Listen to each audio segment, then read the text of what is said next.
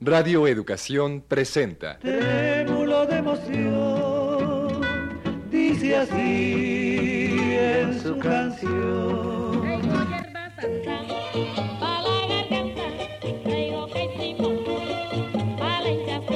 Me cansé de rogarle.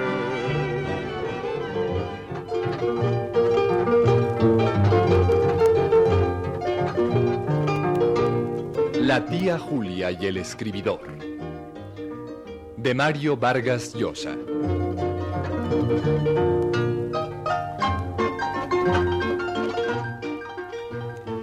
Ay, hijo, por tu madre. Ay, por Dios. Ten mucho cuidado al hablar con tu padre. Sí, mamá, no te preocupes. Tienes que ser muy prudente, Cholito. No le digas nada que lo violente. No te expongas a que te haga daño. Será una conversación de hombre a hombre, mamá. ¿A qué horas lo vas a ver? Ya, a las once. Me citó en su vieja oficina. Por favor, mamá, ¿me pasas el saco? Sí, hijo. Toma. Bueno, ya estoy. Adiós, mamá. Y no te aflijas, que todo va a ser muy tranquilo. Que Dios te bendiga, hijito.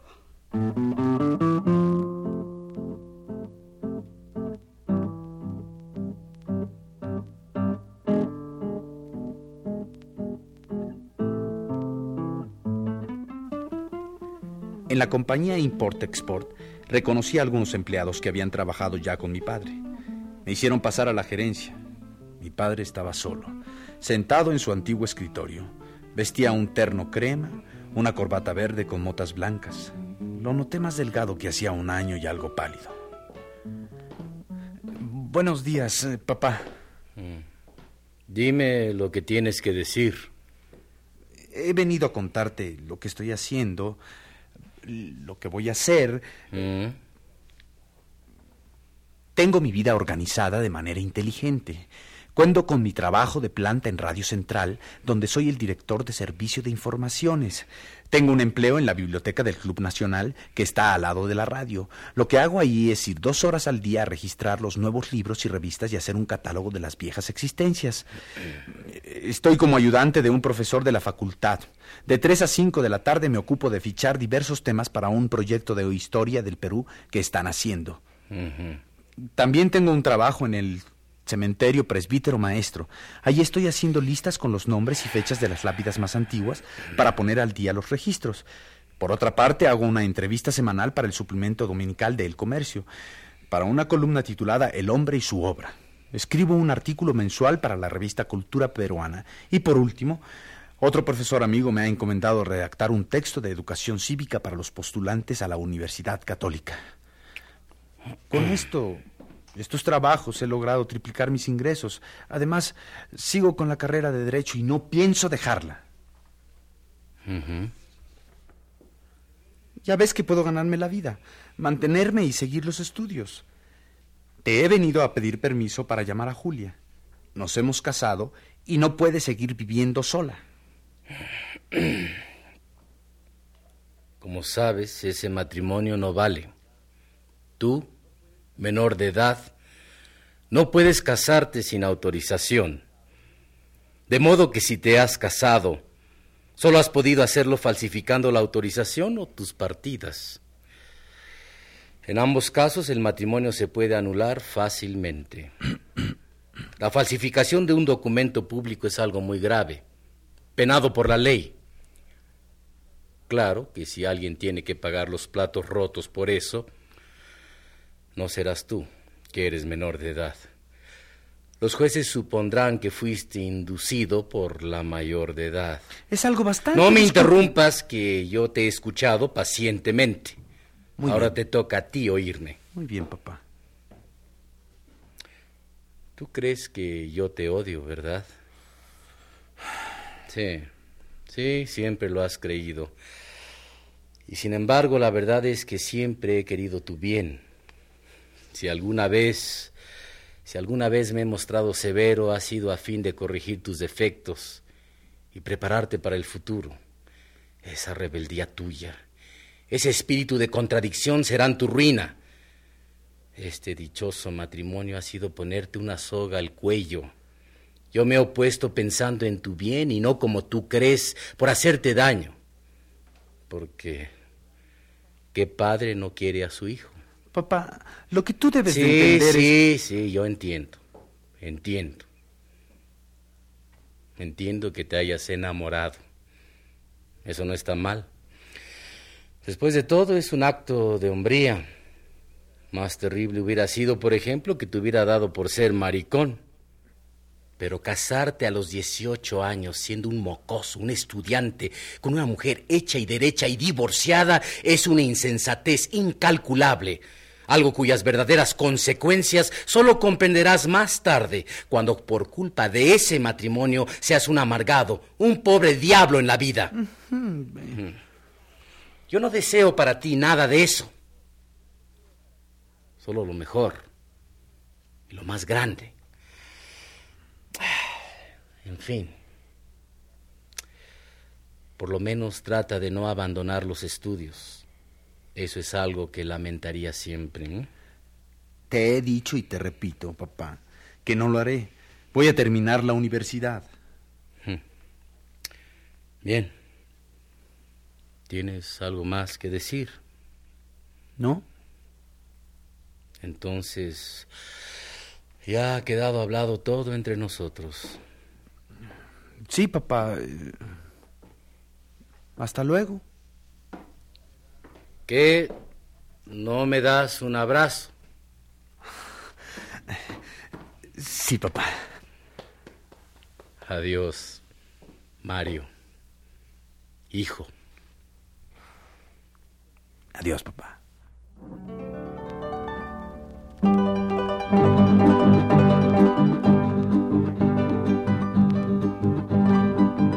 De la oficina de mi padre fui al correo central y envié un telegrama. Amnistiada.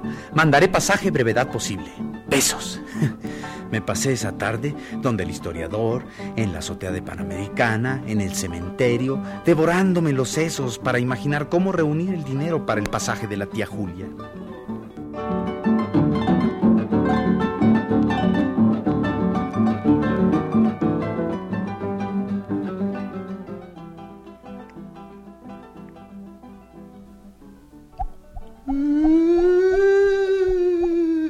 Y ahora aparece a su izquierda, señores, el fantasma de eh, Doña Gracia Vázquez, viuda de... ¿De, de qué? Ah, caray, esta lápida sí que está borrosa, ¿eh? Ya, Javier, déjame pensar. Oye, pero ya se está haciendo noche, otra vez nos vamos a quedar hasta las 500 con la linterna del gordo, digo, del señor director del cementerio. Estoy haciendo una lista de personas a las que les voy a pedir prestado. Ah, a mí sácame de ahí, Varguitas, que ya no tengo nada que empeñar. No, no estés tan preocupado. Ya sé que a ti te he desfalcado. Caray, está duro eso de reunir el dinero para el pasaje de Valparaíso a Lima, ¿verdad? Lo que pasa es que entre los gastos de la boda y el alquiler del departamento se me han volatizado el adelanto de Radio Panamericana, la venta de mi ropa y los empeños en la caja de pignoración. Ah, dinero, maldito dinero. Bueno, ya está. Tal vez logre reunir la plata. Mañana mismo me pongo a hablarle a todo el mundo. Entonces, ¿qué? ¿Seguimos con el inventario? Sí, vamos. Bueno, apunta. Doña Gracia Vázquez, viuda de... de... ¿De quién, carambas? Doña Gracia, hábleme usted. No le busques, que al rato empezamos a oír que arañan la tumba desde adentro.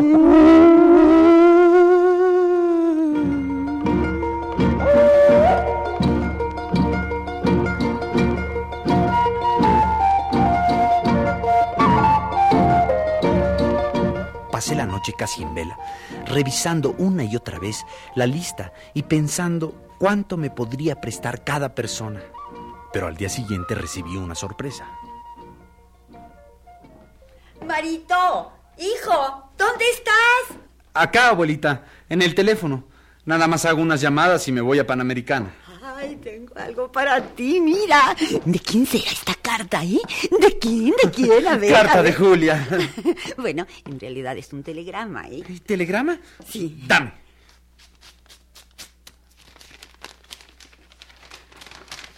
Llego mañana, vuelo líneas andinas. Besos. ¿Pero de dónde has sacado para el pasaje? Ay, esa muchacha se ve que te quiere, Marito. te Ay, quiere. mañana. Llega mañana, Ay, abuelita. Marito, Marito, ay, ay, Marito, que me matas. Tú eres la abuelita más maravillosa del Ay, mundo. Marito, bájame. Me vas a matar, Marito loco.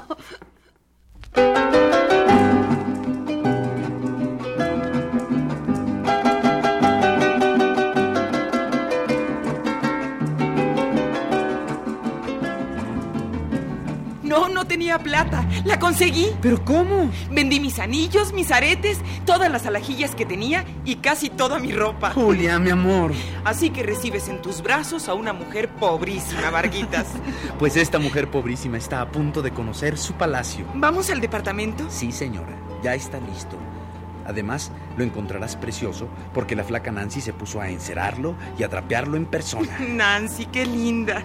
Cuánta felicidad, Varguitas. Ya casi llegamos. Señor, mire, en la próxima esquina a la derecha y, y luego a media cuadra.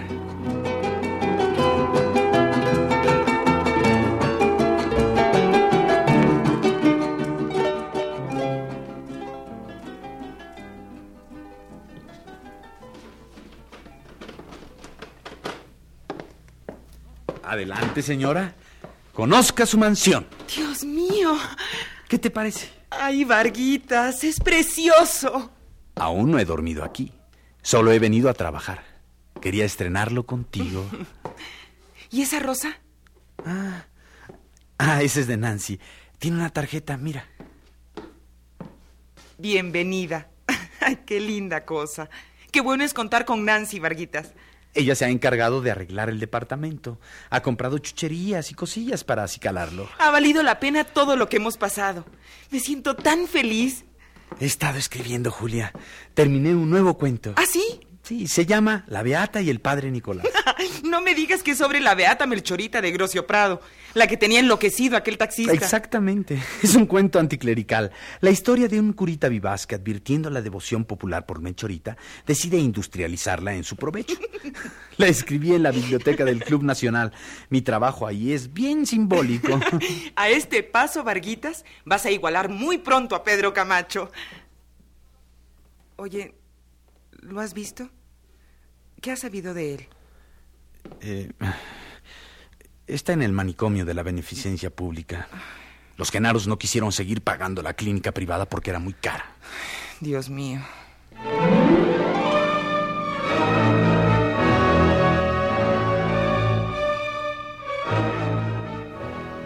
Rodrigo, he venido a verte contra mi voluntad. Me lo imagino, Evangelina. Las cosas no pueden seguir así. Magdalena y Ramiro Alberto han vuelto a verse. Lo sé, lo sé. En cuanto ustedes volvieron de Europa, Magdalena fue en busca de Ramiro Alberto. Traté de impedirlo, pero, pero no fue posible. Y es que, ¿cómo justificar ante mi hija esta oposición mía? ¿Qué argumentos dar? Igual ha sido con Ramiro Alberto. Los pretextos que le doy son débiles. Y sufre tanto. Debemos hablarles, Dios mío, decirles la verdad. no hay otra manera. Debemos cometer esa crueldad. Es la única forma de que comprendan, de que se den cuenta que no puede haber amor entre ellos. No amor entre hombre y mujer, solo afecto fraternal.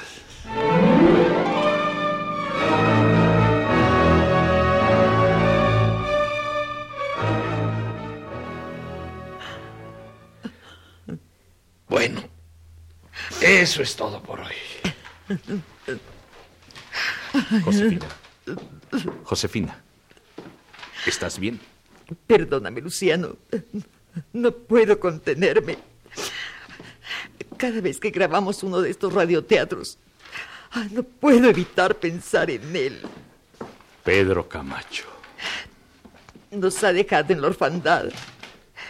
Es un suplicio actuar estos libretos inmundos, esta basura. Para mí también lo es, Josefina. Si por mí fuera, no volvía a poner un pie en el estudio. Me iría a buscar cualquier trabajo, donde fuera. Eh, Pero si nosotros solo sabemos hacer esto. La radio ha sido nuestra vida. Eh, Si hiciéramos otra cosa, nos moriríamos de hambre. y sino de hambre, de pena. Sí, lo sé muy bien.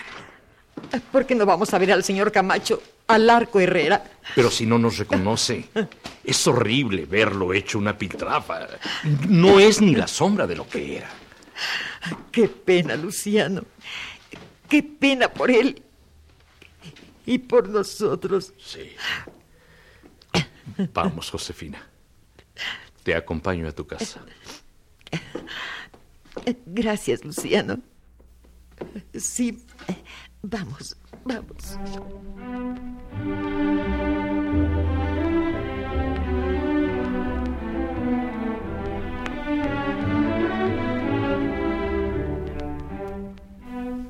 ¿Qué cosa, Varguitas? Sabes que no puedo dejar de pensar en Pedro Camacho. ¿No lo has visitado? Un domingo tuve la intención de hacerlo. Le llevaba de regalo unas bolsitas de hierba luisa y menta. Para su famosa infusión que le entona la mente. Pero en el momento en que iba a cruzar el portón, decidí no entrar. No sé, Julia. La idea de volverlo a ver en ese lugar amurallado y promiscuo, convertido en uno más de esa muchedumbre de locos, me produjo una gran angustia. Di media vuelta y regresé a Miraflores. Qué triste cosa. Bueno, no nos vamos a poner a llorar justamente ahora. ¿Y estos papeles? Ah, son las fichas del cementerio. Y estas son mis notas para los artículos de cultura peruana. Aquí está la lista de escritores por entrevistar para el comercio. Y esto es mi horario de trabajo y una tabla de gastos que he elaborado. Mira. Ajá. Si nos ajustamos a este presupuesto, viviremos perfectamente. ¡Qué ordenado! Ven, vamos a hacer el amor. Y después te leeré el cuento de Melchorita. Vaya, Varguitas, te estás haciendo un hombrecito. Ahora, para que todo sea perfecto y se te quite esa cara de bebé, prométeme que te dejarás crecer el bigote.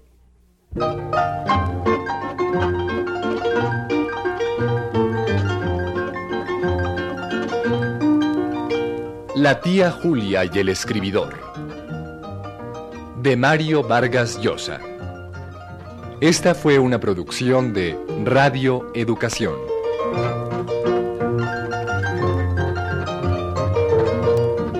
Actuaron por orden alfabético Julia Alfonso, Agustín Balvanera, Fernando Balzaretti, Violet Gabriel, Luisa Huertas, Eduardo López Rojas, Rita Rey, Luis Torner.